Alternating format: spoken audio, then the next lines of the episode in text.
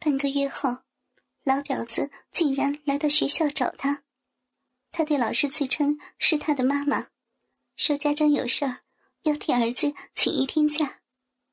可想而知，儿子在老师的办公室见到他时是多么的吃惊。于是，他就领着目瞪口呆的他来到了他的店里。在那间小黑屋里，他一边脱衣服，一边埋怨他。这么长时间不来找他，是不是负心了？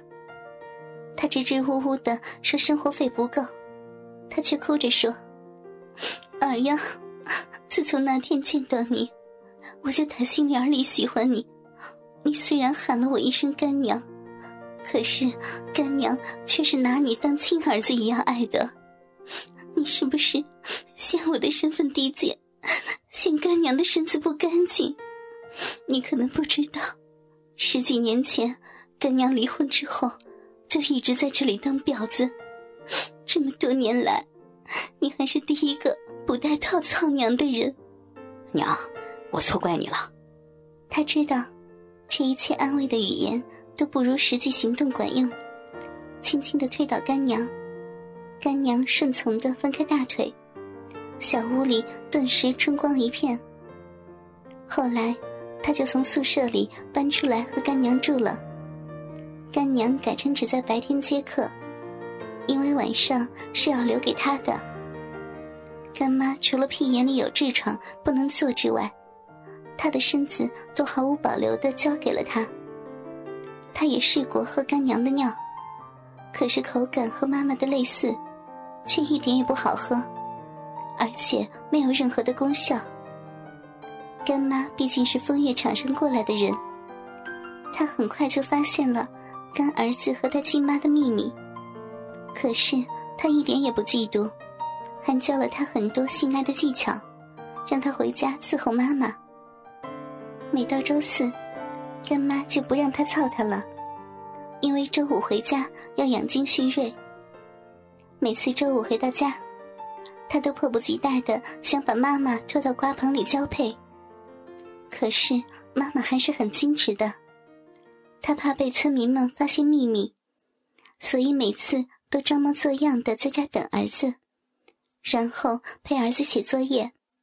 吃过晚饭后，才不急不缓的带着儿子去瓜棚，名义上还说是去看瓜。俗话说，小别胜新婚，老这么整，儿子哪受得了？后来。还是干妈给他出了主意，他说道：“儿呀，你妈不和你在家操逼，主要是怕你弄得动静太大被人发现。你只要把门窗和窗帘都关好，给他创造一个安全的环境，你就可以对妈妈为所欲为了。”可是我妈说过，只有在瓜棚里，我们才是夫妻，除此以外，我们都是母子呀。傻孩子，不会变通，你不会强奸吗？你妈害怕被人发现，不会拼命挣扎的，你很容易就能得手。而且，你妈把身子都给你了，她又怎么会在乎被你强奸呢？她也不会为此生气的。于是，他回家按照干妈说的试了一次，果然，妈妈虽然嘴上不同意。可是，却从来没有因为儿子在家强奸她而怪他，甚至到了后来，每次他回到家，家里都是门窗紧闭，窗帘拉紧。儿子一进屋，妈妈就跟着进来，回身锁好门，然后半推半就的任儿子奸淫。他没有违背传统的规定，此时在儿子身下呻吟的他。并不是儿子的妻子，她只不过是一个被亲生儿子强奸的可怜母亲。儿子和妈妈操逼，只能靠阴道外射精的方法避孕，可是成功率却不是百分之百。高中的三年里，妈妈每年都会悄悄去镇上的大医院里做两三次堕胎。干妈劝她带妈妈去做结扎，可是妈妈不肯。他内心深处还是有一个小小的心愿，将来能为儿子传宗接代。高中三年，儿子在妈妈和干妈的压榨下，哪有精力学习？最后只混了个毕业证而已。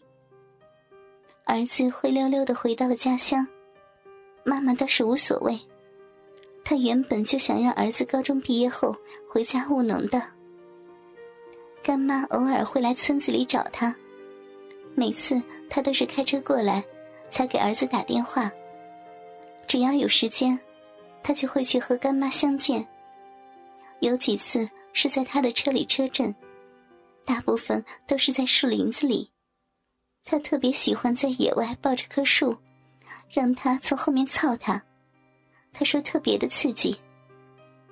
经过三年母子性爱的洗礼，妈妈保守的思想也渐渐的放开了，偶尔也会为了寻求刺激，主动开辟新战场。有一次在家睡觉，他竟然三更半夜的要去刮棚。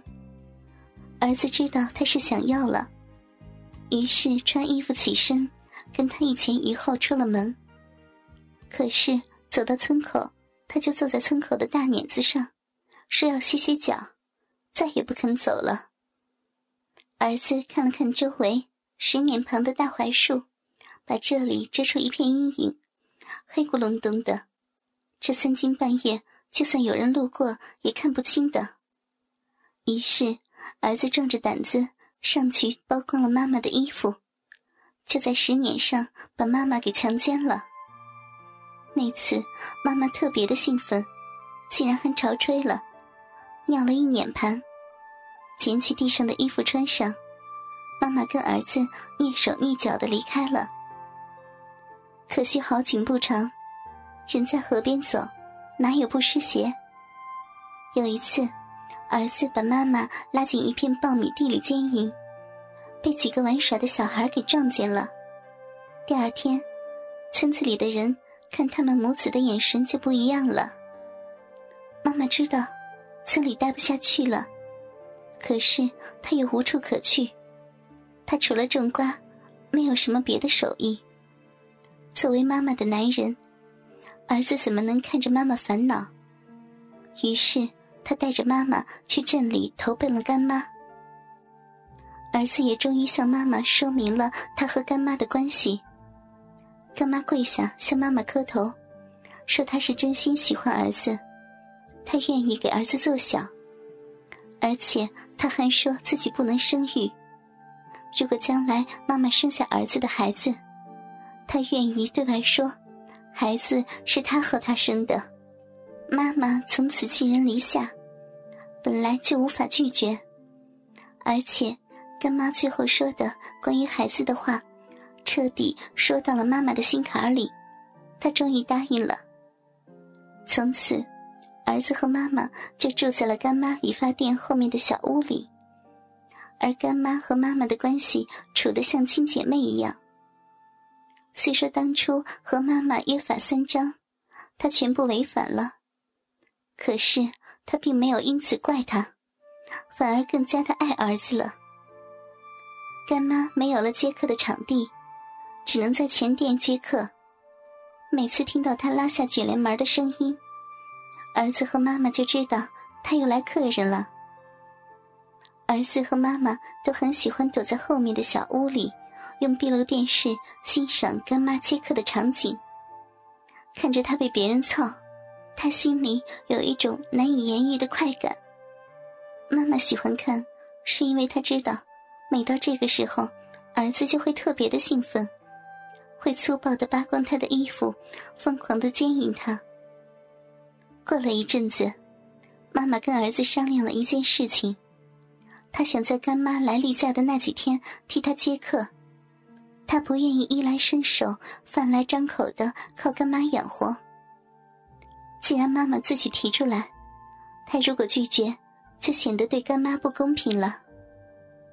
妈妈第一次接客，儿子和干妈在小屋里看着妈妈笨拙的为一个学生模样的客人套上避孕套，他就忍不住勃起了。可是身边的干妈正在来例假，屁眼又不能操，儿子只好忍着。干妈知道他忍的难受。便脱光了衣服，只穿一条垫着卫生巾的内裤，坐在他的身边，说可以用奶子或是嘴帮他泄火。当妈妈自己掰开大阴唇，那客人插进他的逼里时，他再也忍不住了，就像平时强奸妈妈一样，粗暴的撕掉干妈的内裤，也不管她下面是不是带血，就把她给操了。事后。床单上血污了一大片，干妈反而安慰他说：“二丫，没事，你只管操吧，妈受得了。”妈妈和干妈接客的时候，都会要求客人戴套，只有和儿子操逼的时候，才能无套插入。